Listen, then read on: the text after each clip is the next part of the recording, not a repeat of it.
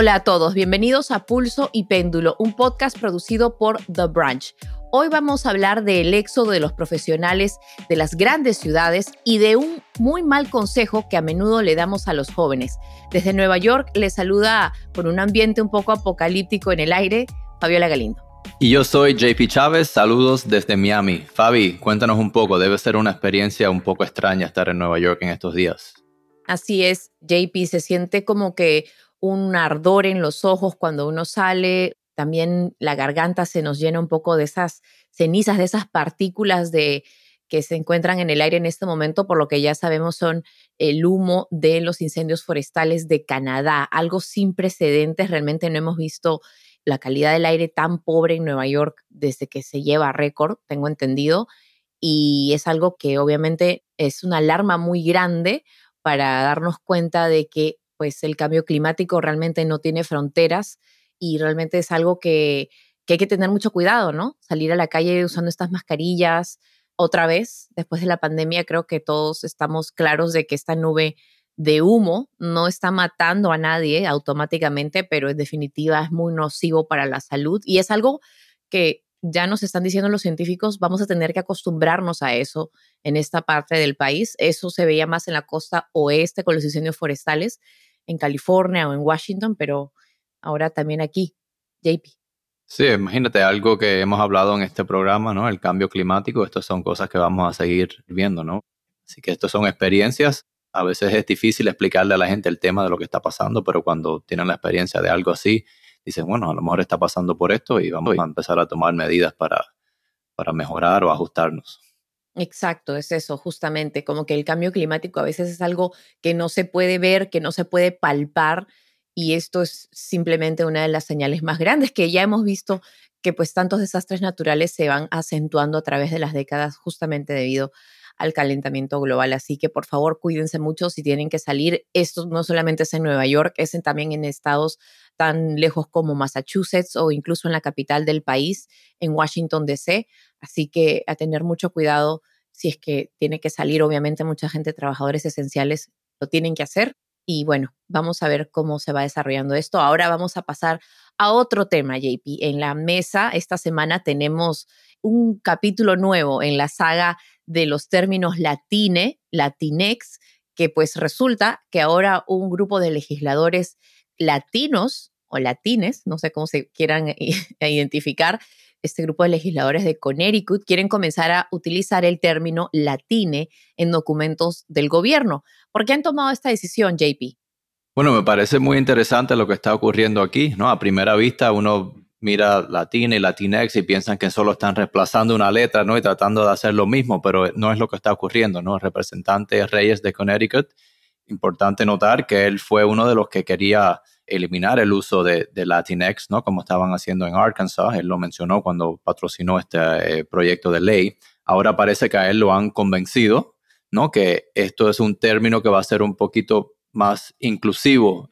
Y esto es importante, ¿no? Porque anteriormente Latinx estaban tratando de reemplazar el término latino o el término latina, que mucha gente se siente orgulloso, ¿no? Orgulloso de ser latino. Yo me siento orgulloso de ser latino. Eh, mucha gente en mi familia se sienten orgullosos, mi madre, mi abuela, mis, mis hermanas, eh, orgullosos de ser latina, es algo cultural. Y cuando le tratan de quitar eso a alguien, uno se pone un poco defensivo, ¿no? Esto no es lo que está ocurriendo aquí. Ellos quieren incluir el término para que exista latino, latina y latine para describir ciertas personas que no se sientan de, un cierto género, ¿no? Así que es totalmente diferente y parece que el representante Reyes está reaccionando a eso. Sí, y, y los grupos LGBTQ básicamente han llamado esto o lo ven como una victoria porque en realidad era justamente lo que decías, ¿no? Esta definición de género, mucha gente no se identifica con el género que se le asignó al nacer y esta palabra latiné era como que una alternativa, ¿no? A la palabra latinex para estas personas de la comunidad LGBTQ que pues de alguna manera buscan también ser incluidos a través de sus propios documentos, ¿no? En, en, en, su licencia de conducir, en su partida o su acta de matrimonio. En fin, creo que lo que a mí me parece curioso es por qué latine sí y no, no latinex, ¿no? Cuando latine es un término incluso mucho más nuevo o quizás me atrevo a decir desconocido que Latinex. Latinex ha estado dando vueltas por un buen rato, ¿no? Y lo encuentro un poco inteligente hacer eso, porque el término Latinx ya como que se ha manchado, ¿no? Se ha, se ha convertido en algo político, ¿no? Y se ha asociado con el movimiento este woke, ¿verdad? Entonces ellos si lo introducen otra vez, no, mira, queremos introducir Latinx, pero de esta manera eh, yo creo que la gente va a tener el, la misma reacción, ¿no? Y esa siempre ha sido una de las defensas de, de, las personas contra Latinx.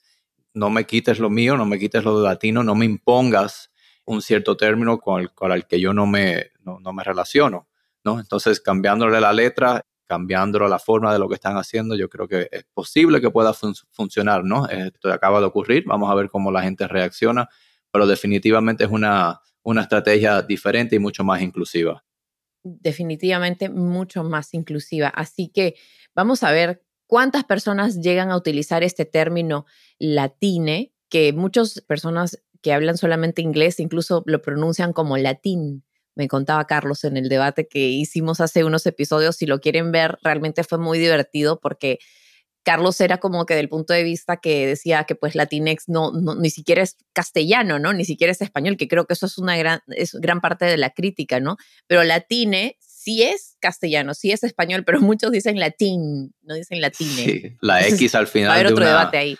no hay ninguna palabra en español que se que asemeje a eso, que exista con eso. Y, y también se nos olvidó mencionar, eh, Fabi, esto, el, término latine comenzó en, en, Latinoamérica y se usa en Latinoamérica, ¿no? Así que ya tenemos evidencia que hay una población, que hay gente que lo están usando y, no, y, no, y lo aceptan, ¿no? Así que ahora se está introduciendo aquí en los Estados Unidos con la comunidad hispana aquí, americana, ¿no? Hispanoamericana, y vamos a ver cómo progresa. Y bueno, así vamos a dar paso a todos ustedes a nuestro episodio, al primer segmento, JP. Sí, esto es un tema que seguro va a seguir dando de qué hablar, pero vamos con nuestra primera historia del día, Fabi. Cuéntanos.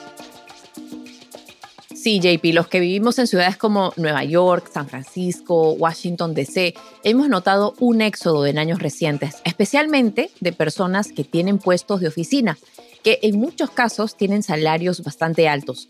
Es más, a lo mejor algunos de nuestros oyentes se han ido de estas ciudades o por lo menos han pensado en hacerlo. ¿Qué es lo que está pasando aquí, JP? Yo tengo mi propia respuesta, pero ¿por qué tú crees que la gente se está yendo y a dónde? Bueno, aquí están pasando varias cosas, yo encuentro. Esto es algo que comenzó con la pandemia, ¿no? En la pandemia hubo muchos cierres, eh, la gente no estaba yendo a las oficinas, el trabajo remoto, ¿no? Virtual comenzó y fue algo que se, se convirtió en algo normal. Y eso la gente, mucha gente creo que se dieron cuenta que podían trabajar y producir en otros sitios, ¿no? Y dijeron, ¿dónde, dónde me puedo mudar? ¿Dónde puedo ir que esté, por lo menos pueda vivir mi vida un poquito más cómoda, ¿no? Pueda salir. Y entonces esto es algo que tiene que ver obviamente con las políticas de ciertas ciudades, ¿no? vimos que en Nueva York, en Los Ángeles y en otros sitios hubieron políticas que crearon un cierre, ¿no? Y, crearon restricciones y límites a la vida normal de mucha gente.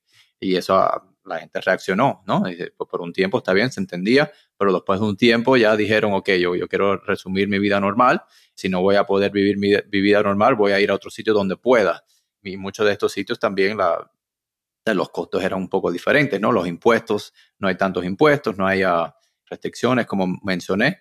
Entonces se mudaron, se dieron cuenta que, pueden hacer vivir la vida una mejor calidad de vida y produciendo igual en el trabajo. Otra gente se dieron cuenta también y creó como una cascada de movimiento y de mudanza de gente mudándose a estas ciudades. Sí, yo creo que la pandemia obviamente ha cambiado muchísimas cosas, muchísimos patrones y uno de esos es justamente que los empleados de oficina puedan optar por llevarse esos salarios de las grandes ciudades y mudarse a otros espacios en donde quizás una hipoteca es mucho más barata, porque en realidad esto, de acuerdo a varios informes, comenzó hace ya más de 10 años, cuando el precio de las viviendas comenzó a subir en ciudades como San Francisco, como Nueva York, como ya decíamos, Washington, D.C. Entonces, muchas personas de la clase trabajadora, digamos, muchos empleos que no necesariamente requieren un título universitario, ya no podían vivir en esas ciudades y comenzaron a salir, a mudarse a otros lugares en donde sí el estilo de vida, el costo de vida les alcanzaba. Pero ahora estamos viendo que lo que sorprende es que ahora también personas con un título universitario, lo que se llama un white collar, también están abandonando las ciudades. Y eso era justamente lo que tú estabas diciendo, ¿no? la pandemia definitivamente ha sido un detonante para que muchos tomen esta decisión. Muchos, incluso en las encuestas, dicen que eh, más del 60% de las personas en Nueva York dicen que este lugar no es asequible y que no es un buen lugar para jubilarse. Es una broma que muchos hacen aquí en Nueva York, que ya la gente que se va a jubilar se muda para la Florida. Y eso también hemos visto, cómo eh, Nueva York ha perdido población mientras estados como la Florida han ganado. Eso se vio en el último censo. Y sobre todo, obviamente, personas jubiladas, pero ahora también estamos viendo personas que tienen trabajos y que son jóvenes, que están en una etapa en que están creciendo sus familias y eso es realmente algo que puede afectar a estas economías, porque hay que también mencionar que ciudades como Nueva York, DC, San Francisco han sido los grandes motores económicos del país, ¿no? Se les conoce como ciudades superestrellas.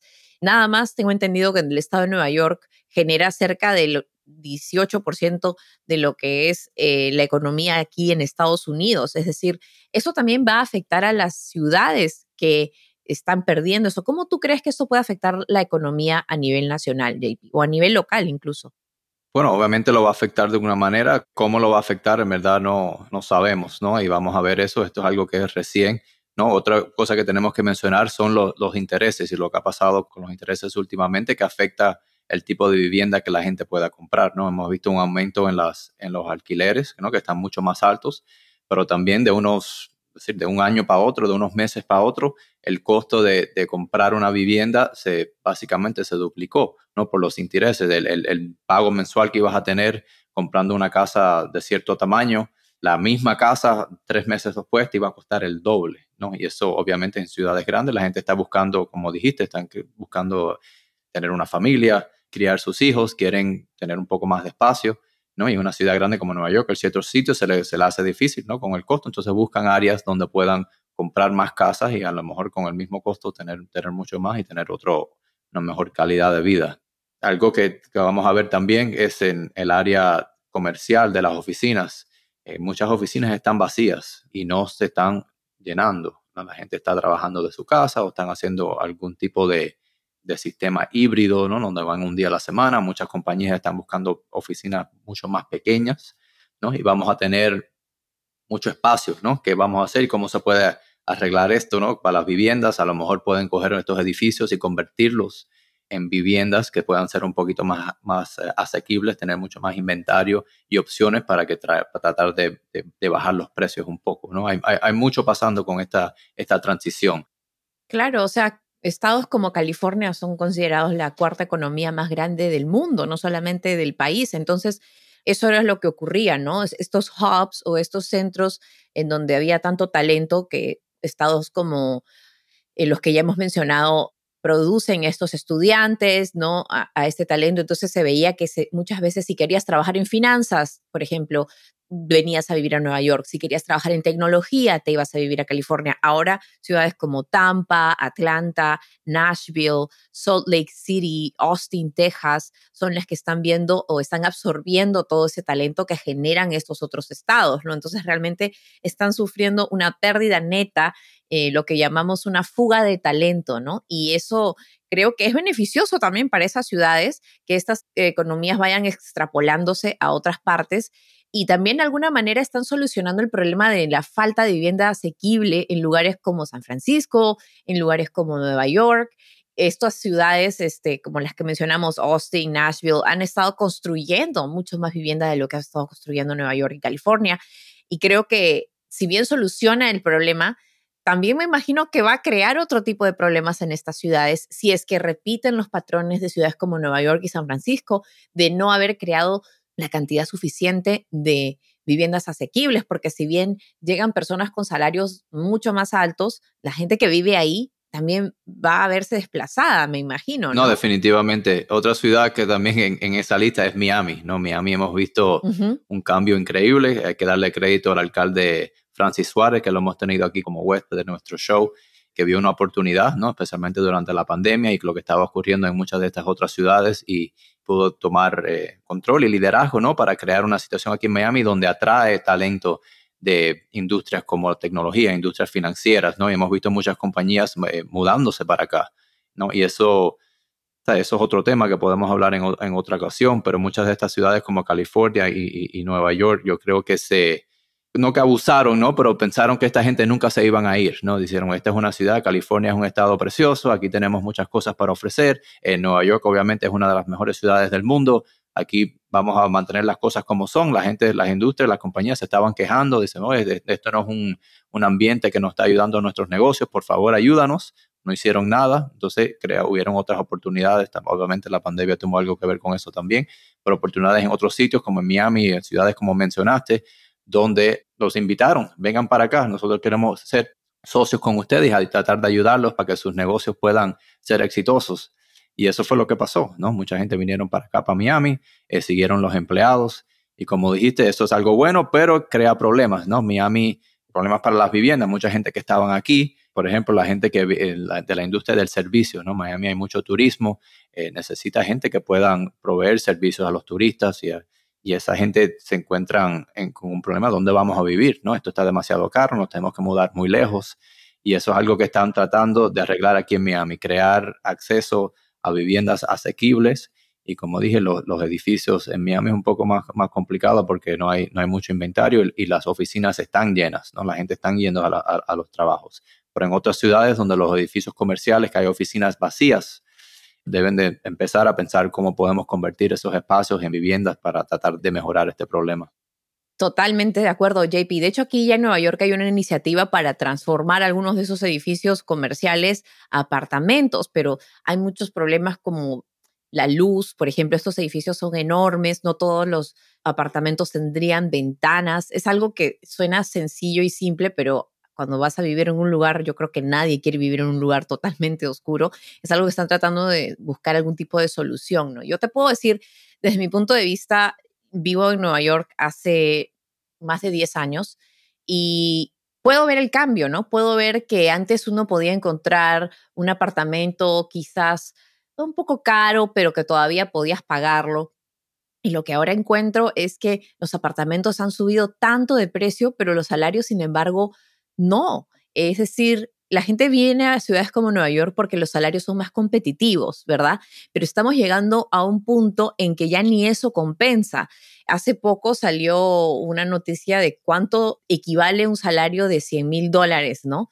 Y normalmente en cualquier lugar puede ser como después de pagar impuestos, te llevas por lo menos unos ochenta y tantos mil dólares al año, ¿no? En Nueva York, realmente lo que te llevas después de impuestos y después del costo de vida son casi 35 mil dólares por un salario de 100 mil.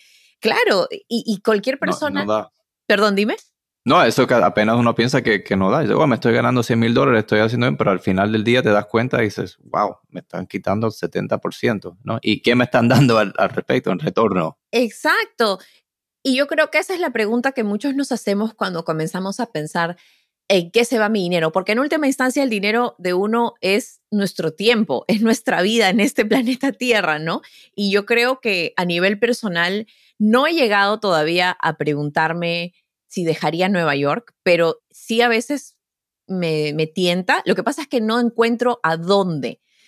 no encuentro qué lugar me daría lo que me da esta ciudad en términos de amigos, de familia, de entretenimiento, todo lo que me ha tomado construir por tanto tiempo. Entonces, realmente creo que es algo que muchos consideramos, definitivamente. Si uno tiene un salario de Nueva York y se va a vivir a Texas, creo que eso mucha gente ya lo ha hecho, mucha gente ya lo está haciendo. En mi caso, hasta ahora, tengo la suerte de que también todo es anecdótico, ¿no? He encontrado lugares donde vivir que todavía puedo pagar y creo que eh, de eso también se trata Nueva York, de buscar una solución, de sobrevivir. No es una ciudad para todos. Yo conozco gente que ha venido aquí por un año y no les gusta, no aguantan la presión y yo, yo lo entiendo. Creo que hay historias de personas que, por ejemplo, se han ido en Nueva York y encuentran más tiempo para ellos, para escribir, para los proyectos que querían hacer, mientras aquí uno siempre está corriendo. Entonces, creo que eso es lo que a mí me gusta de esta ciudad, que puedo hacer muchas cosas y todo depende de mí, de mi propia disciplina, de cómo llevar a cabo mis proyectos. y que aquí va a haber como que una fusión y una reunión de otras personas con las que puedo llevar esos proyectos a cabo. Y estoy segura que eso también ocurre en otras ciudades, pero esta es la que conozco. Entonces, vamos a ver por cuánto tiempo. Ahí te cuento cuando esté buscando apartamento en Miami. Sí, como siempre. que creo que tiene una situación muy similar. te propongo venir a Miami un fin de semana, una semanita, para que veas a ver si, si les gusta. Aquí tenemos mucho que, ofrecer y los no, impuestos... No, de que me gusta, me gusta, pero lo que me preocupa es que si realmente va a ser mucho más barato o no. No estoy No, eh, los, los, precios aquí han, han, subido increíblemente, pero algo sí, eh, el, mencionaste de una persona de salario de 100 mil dólares que se queda con 35, eso sí que no ocurre aquí en este estado y en esta ciudad. Así que por lo menos tendrás un poco más en el bolsillo. Yo trato de siempre decir, bueno, ¿qué recibo a cambio? Recibo un montón de cultura, una oferta cultural que no, no sé en dónde más puedo recibir. Recibo un tren que mal que bien funciona 24 horas, no tengo que tener auto, puedo llegar a otros estados a través del, del transporte público. Es decir, trato de ver las cosas buenas y debo decir, tengo la suerte de que mi familia se estableció aquí antes que yo, por supuesto. Sin eso, por supuesto que sería mucho más difícil, ¿no? Pero también, y esto es anecdótico, he conocido a mucha gente en los últimos meses que han venido a Nueva York en el último año, en los últimos dos años. Yo sé que las cifras muestran que son más personas las que se están yendo que las que se están quedando, pero me parece muy, muy interesante que he conocido a, a mucha gente que acaba de llegar y yo digo, wow, ¿por qué viniste a Nueva York si es tan caro en el último año, no? Entonces, todavía hay gente que cree en este sueño y creo que eso está bien porque al final el hogar y casa es donde uno se sienta más cómodo y, eso puede ser en cualquier lugar. Definitivamente. Y mencionaste la transportación. Si tengo algo que Miami en verdad tiene que mejorar es eso. Aquí en Nueva York puedes llegar a coger sitio a la ciudad con la transportación. Aquí en Miami es algo, es un problema, un problema y un, eh, un obstáculo, ¿no? Tenemos muchas cosas bonitas, pero aquí sin un carro se complica la cosa un poco. Sí, sí, de hecho creo que muchos de nuestros oyentes se van a sentir identificados con esta historia porque es un dilema que todos tenemos conforme se va acercando el fin de mes y hay que pagar esa hipoteca, hay que pagar esa renta, pero ya hablando de experiencias que probablemente tenemos en común, JP, ¿alguna vez te dijeron que te dejaras llevar por lo que te apasiona a la hora de escoger una carrera o un trabajo? No te puedo contar cuántas veces he escuchado eso, ¿no?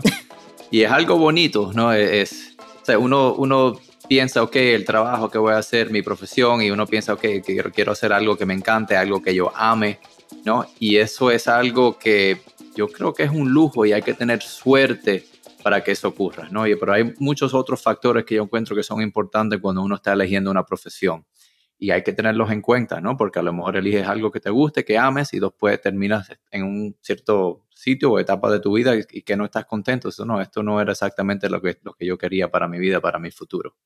Y sobre todo tú estudiaste otra carrera al principio, ¿no? ¿Tú estudiaste odontología? Yo estudié odontología. Mi caso es un poco interesante, ¿no? Yo era eh, algo que me, que me, gustaba y me interesaba, ¿no? Y yo terminé cambiando de carrera, ¿no? Para otras cosas que también me gustan y me interesan pero yo tengo que ser honesto, yo siempre pensaba qué estilo de vida quiero tener, qué calidad de vida quiero tener, cómo voy a poder proveer para mí, proveer para mi familia. Y no, esos son factores que definitivamente tenía en mente, ¿no? Si yo me hubiera ido con, con mi pasión o mis gustos, yo probablemente hubiera terminado algo con los deportes, ¿no? Que llamo los deportes, fui un atleta toda mi vida, todavía lo soy, pero uno se pone a pensar, ¿no? Y eso es una decisión, por ejemplo, cuando yo terminé en la escuela secundaria, eh, yo tenía ofertas para jugar eh, eh, baloncesto, ¿no? En ciertas universidades, pero yo como que me di cuenta, yo dije, mira, esto probablemente no va a ser mi profesión. Yo no creo que yo voy a terminar jugando en la NBA siendo un muchachito cubano-americano que apenas mide seis pies, ¿no? O, mido seis pies. No, eso va a ser un, problema. Entonces decidí enfocarme en los estudios y enfocar en, en cosas que son mi, mi, mi fuerza, mis habilidades, que me pueda llevar a algo para tener una carrera que pueda proveer para mí, para mi familia, ¿no? Así que uno tiene que tener eso en un balance, una, eh, algo que yo encuentro que, que es similar, ¿no? Eh, y a lo mejor lo que sea un mejor consejo es cuando uno elige una pareja, ¿no? ¿Qué va a pensar, no? Elige una pareja o alguien que sea eh, divertida, compatible, bonita, atractivo, lo que sea, pero también uno tiene que pensar en otras cosas, ¿no? Y pareja digo alguien que uno con, con que se va a casar, ¿no? Porque cuando uno escoge una profesión, uno se va a casar con esa profesión, uno piensa que va a, tener eso a largo plazo, ¿no? cuando eliges una pareja, dices, esta persona es compatible conmigo, ¿cómo es esta persona? Voy a poder vivir con ella, eh, va a ser una buena madre, Son muchos factores que hay que considerar. Así que yo, el consejo para mí, que yo diría para una persona que está eligiendo una carrera, una profesión, sí, trata de escoger algo que te guste, que tengas pasión, pero no te olvides los otros factores que son importantes y si lo puedes, piensa en, cómo elegirías una pareja. Pero yo pienso que es bien difícil porque, por ejemplo, en el caso de los artistas, no tendríamos obras de arte que apreciar y hacer el mundo más bonito si no fuera por artistas que muchas veces no todos tienen esa estabilidad económica, ¿no? Y eso también me parece como, por ser un poquito el abogado del diablo, no estoy segura que tampoco debamos decirle a, quienes van a la universidad que solamente se enfoquen en el dinero, ¿no? Porque hay de todo. Claro, no todos tienen las posibilidades, ¿no? Al final, creo que lo que me parecía a mí interesante de toda esta investigación que hicieron nuestros productores es que hay encuestas recientes que se hicieron y le preguntan justamente tanto a hombres como a mujeres qué harían, eh, qué estudiarían si tuvieran que seguir su pasión o su, o su vocación y muchos terminan, eh, digamos, ajustándose a las normas y las expectativas sociales. Las mujeres terminan eligiendo carreras un poco más sensibles o carreras que son más de humanidades, mientras los hombres, justamente tú mencionabas los deportes, terminan eh, eligiendo otro tipo de carreras más técnicas. Entonces, es esta idea de que siempre estamos tratando de decirle, ah, no, las mujeres de rosado y con muñecas y los hombres de azul y con camiones o, computadoras y, y creo que esas son las normas sociales, pero no necesariamente las que uno lleva adentro, ¿no? Yo creo que lo importante es explorar qué otras cosas, además de lo que me gusta, para qué otras cosas soy buena, ¿no? O sea, por ejemplo, sin ir lejos, yo tengo una hermana que ella estudió matemáticas y economía, o sea, algo que no realmente se asocia mucho con una mujer. Y a mi hermana le encanta escribir, es mejor escritora que yo. Y ella no fue por esa pasión, sino fue por, por la otra pasión, que eran los números para ella, y le fue bien, porque puede hacer las dos cosas.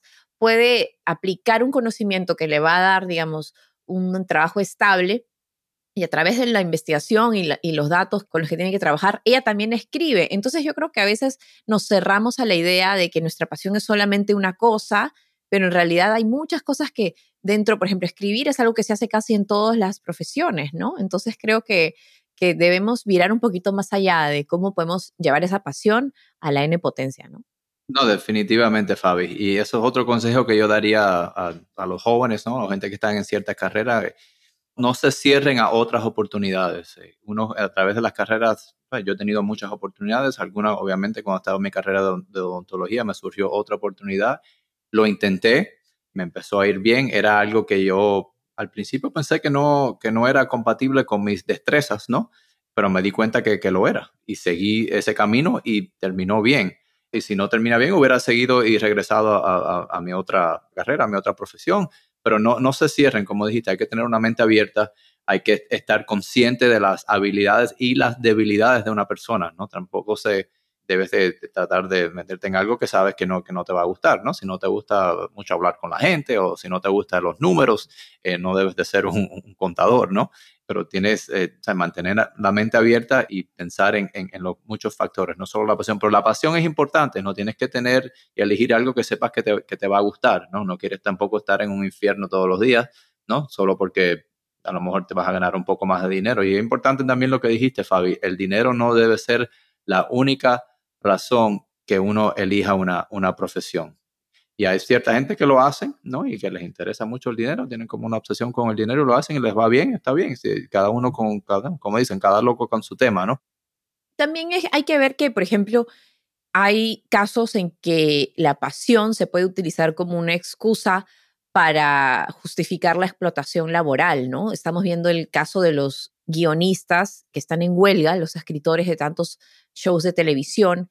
Y lo que a mí me da la impresión es de que, o sea, uno puede seguir su pasión, pero eso no necesariamente debe significar que nos van a pagar salarios ínfimos, ¿no? O salarios bajos, porque creo que es como que, ah, no, pues es castigo porque tú estás haciendo lo que te gusta y no lo que deberías hacer. Y yo creo que también eso es algo que hay que evaluar. El hecho que uno haga lo que le gusta no quiere decir que no te merezcas un salario digno no quiere decir que no te merezcas beneficios como cualquier otro empleo, porque se supone que nuestros trabajos tienen que ser parte de nuestro proyecto de vida, que no es solamente trabajar. Para muchos el proyecto de vida puede ser tener familia, puede ser, qué sé yo, comprar una casa. Y el hecho de que porque tengamos un trabajo en el que aplica nuestro talento, nuestra pasión, nos va a castigar con salarios que no son dignos, creo que eso tampoco está bien, ¿no? O sea, abre esa idea a que como es lo que te gusta, tienes que aguantar. Y eso no es justo tampoco, ¿no? Porque genera mucho descontento además entre los empleados y además, a veces yo me pregunto, hay tanta gente que gana tanto dinero por hacer tan poco y, hay gente que hace tanto y gana tan poco. O sea, los escritores de los shows de televisión, por no ir lejos con este ejemplo, ellos son los que fabrican estos shows, estos programas que ganan tanto de ganancias y los ejecutivos son los que se llenan. Sí, y sin ellos no hay programa, no los necesitas, ¿no? Y uno ve que muchas industrias, no solo en esa, la gente se dan cuenta que mucha de esta gente tienen una pasión para esto y se aprovechan de eso. Dicen, esta persona va a hacer esto por cualquier cantidad de dinero, así que tratan de, de, explotarlo, ¿no? Y eso no, eso no está bien. La otra cosa es esta, ¿no? Nuestra pasión no es una sola en la vida. Nosotros podemos cambiar de pasión, de aspiración, de vocación a lo largo de nuestra existencia y eso no tiene nada de malo, ¿no? Creo que eso es algo que también, así como tú cambiaste de carreras, todos podemos hacerlo. Es difícil, por supuesto, pero te puedo preguntar a ti, JP, ¿cuál es tu experiencia como padre? Porque me imagino que cuando tienes a tus niños creciendo y los ves jugando como doctor o los ves jugando como que está haciendo, está en la cocina, uno no puede evitar pensar qué va a ser mis hijos de grande, ¿no? O sea, ¿cómo, ¿cómo lo vives tú? ¿Qué, qué, interesante pregunta y me, alegro que, me, que, que la hagas, ¿no? Eh, mis niños aún están chiquitos, ¿no? Cuatro años, cinco años, siete años. Mi, tengo la mayor, Cecilia, de siete es la que más se está empezando a interesar en, en, los trabajos, ¿no? Ella muchas veces me preguntó, ok, papi, ¿qué, cuál es tu trabajo? ¿Qué, ¿Qué, qué, es lo que tú haces? Y cuando era odontólogo era mucho más fácil explicar, ¿no? Ahora tenemos como una consultoría y hago trabajo aquí de, de media, entonces empiezo a explicar y creo que como que la atención la pierdo rápidamente, ¿no? hago muchas cosas, le dices, tengo muchos sombreros. Pero les digo, a ellos en estos momentos obviamente están en una edad pequeña, ¿no? Que donde se quieren divertir, lo que sí yo trato de, de hacer con ellos, ¿eh? ¿no? ellos obviamente piden cosas, ¿no? Se pasan pidiendo, quiero esto, quiero otro. Yo trato de hacer que ellos trabajen por, por eso, ¿no? O, que hagan, que recojan el cuarto, eh, que, que, ayuden a limpiar la cocina, que vayan afuera y, algo para... Entonces, ahí para que, para que se den cuenta que las recompensas no vienen de gratis, ¿no? Y, requieren un sacrificio, y requieren trabajo. Y así es como funciona el mundo. No, entonces eso, es básicamente lo que estoy haciendo con ellos, es tratando de, de inculcar el concepto del, del trabajo y, y, de que las cosas eh, requieren que, que uno, ah, a veces se, se, sacrifique. También en el colegio, ¿no? Mi, mi hija tuvo una competencia de, de, Spelling Bee hace poco y ella dice, yo quiero ganar, ¿ok? Yo, yo, yo quiero ganar, bueno, está bien, vamos, si tú quieres ganar, lo que vas a tener que hacer, vas a tener que estudiar, vas a tener que trabajar. En vez de ver televisión ahora, lo que debes hacer es aprenderte las palabras, las, listas, las, las palabras en la lista, ¿no? Las cosas no, no vienen solas, ¿no? Requieren requieren trabajo. Y ese es el mensaje que le estoy dando por ahora. Ya cuando se pongan un poquito más grande, empezamos a, you know, y, entiendan las cosas un poco mejor, podemos empezar a hablar de, de las carreras, las pasiones y cómo el balance de eso, haciendo una decisión para, para, lo que les guste. Claro. No, todavía tienes tiempo, o sea, están chiquitos. Yo creo que es más que todo, yo recuerdo cuando, por ejemplo, yo tenía por ahí 13 años y yo veía mucho la tele y me gustaban mucho los noticieros y veía, por ejemplo, cuando habían marchas por alguna injusticia, ¿no? En Perú. Y yo le dije a mi mamá un día, y esto creo que es para mantener la perspectiva de la honestidad, ¿no? Porque si bien creo que mi mamá me reventó un globito ahí, pero yo le dije a mi mamá, yo quiero hacer eso, yo quiero trabajar por la gente que le están haciendo daño, ¿no? En contra de las injusticias. mi mamá me dijo, ah, bueno, entonces, hijita, tú tienes que ser socióloga, pero qué pena que te vas a morir de hambre. O sea, yo no creo que todos los sociólogos se mueran de hambre, eh, corrección, por el contrario, pero fue como que una manera muy cándida de mi mamá de, de, darme un baldazo de agua fría a la realidad, de que puedes hacer lo que te guste, pero también tienes que considerar de qué vas a vivir. Exacto. No, y algo, otra, otra cuento con, con mi hija que y me alegra ver esto y tiene, pues me parece que tiene una, una, mente un poquito empresarial ya. Había un trabajo que quise que lo haga y le dije, te doy un dólar si terminas esto y me, y me pidió tres. Y yo dije, ok, está bien, te voy a dar tres. Y lo que hizo fue, se fue a reclutar a sus hermanos. Reclutó al hermano y a la hermana le dijo, te doy un dólar cada uno si me vienes a ayudar con este proyecto y lo termino. Pues tu hija tiene mucha más mente empresarial que yo. Yo ni estaba pensando en cómo iba a ganar dinero. Solo era como que, ah, pero me gusta esto. Imagínate, o sea, así, así yo creo que vale la pena, ¿no? Eh, eh, como que inventarse, y como tú dices, enseñarles a que todo cuesta, nada viene solo y, y, hay que trabajar por las cosas. Sí, en la casa, y, es, es, fácil hacerlo con los niños, ¿no? Pues, eh, con lo que sea, ¿no? Le das recompensas y, y entender que, ¿no? Si quieres algo, tienes que trabajar y, las recompensas vienen si uno se sacrifica y, hace el trabajo. Totalmente. Y yo creo que también esto es importante, que el hecho de que las pasiones, ¿no? Ah, a mí me gusta pintar o a mí me gusta cantar o qué sé yo no solamente es que te guste, es que también hay que cultivar esa vocación. O sea, si a ti te gusta la matemática, entonces tienes que echarle más ganas a eso. Si a ti te gusta escribir, también tienes que aprender. No es algo que así nomás uno nace y, y, no, la competencia es dura allá afuera. Es algo por lo que tenemos que trabajar también, ¿no? Y, y no es algo que, sí, hay cosas que, que son talento, pero hay cosas que ese talento hay que cultivarlo, hay que trabajarlo, hay que refinarlo y eso es también parte de, seguir tu pasión, ¿no? Eh, de seguir tu vocación. Creo que e, es importante, again, no quiero, no quiero dejar a mi mamá mal porque no fue que ella no me apoyaba, sino que me estaba tratando de, de ayudar a descubrir qué cosa me gustara. Y yo creo que también es importante que desde temprano, ya cuando uno es adolescente, vaya cultivando esas cosas. Una de las cosas que a mí también me, me, alegra mucho es que haber tenido la oportunidad de estudiar en una secundaria aquí en Estados Unidos con todos los recursos que se pueden entregar en una, en una educación pública que en mi caso no me puedo quejar, fue muy buena fui a la, secundaria en Nueva Jersey y una de las cosas que, yo no hubiese podido hacer, por ejemplo, en el Perú es tomar clases, de fotografía, clases de video, de edición de video. Esas son cosas que solo existen en colegios muy caros y de gente muy rica en mi país. Aquí era como que se le entregaba a todos y ese es el aspecto que a mí me ha gustado siempre, o al menos de la educación en Estados Unidos, que desde muy temprano te dan opciones para que cultives eso, ese talento, esa vocación te dan clases de arte, te dan clases de carpintería, te dan clases eh, más avanzadas en cálculo. Son cosas que realmente uno tiene que ya ir pensando a partir de cierta edad para saber qué te gusta y qué no te gusta también. Claro, no, y también hay espacio para, las pasiones y, como le dice en inglés, los, los hobbies, ¿no? A lo mejor puedes dedicar tu pasión para fuera del trabajo. Tienes el trabajo, algo que, que te guste, pero a lo mejor no es tu pasión y puedes dedicar otro tiempo a cosas que, que tengas pasión para ir y, hacerlo una diversión, ¿no? Y como mencionaste, otra cosa también, si encuentras una pasión, algo que de verdad te puedes enfocar y le dedicas muchísimo tiempo, te tratas de ser, ¿no? El, mejor en eso. Yo he visto mucha gente que se dedican a cierta cosa, saben que son buenos en ello y, y les, ha ido, ido muy bien porque se convierten en uno de los, de los mejores en ese campo, ¿no?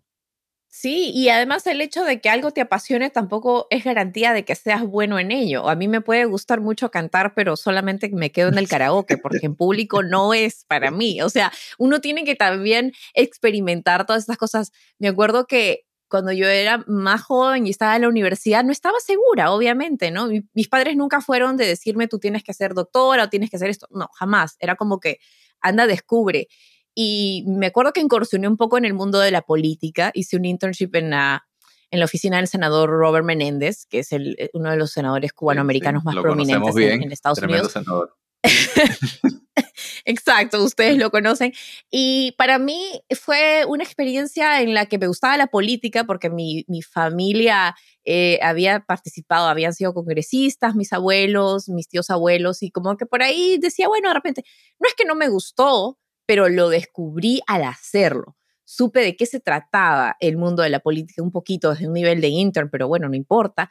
Y como que dije, bueno, quizás por aquí no. Eso me llevó a conocer a otra persona que trabajaba en prensa y por ahí fue el camino. O sea que los caminos pueden tomar muchas, muchas vías, ¿no? He, llegado hasta hacer stand-up comedy o comedia en público y es algo que me entretiene también. ¿no? no sé si tener futuro ahí. Me acabo de enterar de esto. oh, sí, no hay récord, no hay video, pero, pero hice esto dos veces y fue como una válvula de escape a tanta seriedad que uno tenemos que lidiar en nuestra vida común, en, en, sobre todo en el periodismo, ¿no? Y, y me ayudó mucho a decir, hay otras cosas que yo puedo hacer, no solamente hacer noticias y no solamente ser cómica, ¿no? Pero hay otras maneras de contar historias. Bueno, y con esto llegamos al final del episodio de esta semana. Gracias por escuchar Pulso y Péndulo. Y como siempre, los invitamos a que nos dejen un comentario, se suscriban a nuestro canal de YouTube, pueden ver otros episodios también anteriores y que también nos sigan en Spotify, Apple Podcast o en la aplicación que más le guste. Saludos y hasta pronto.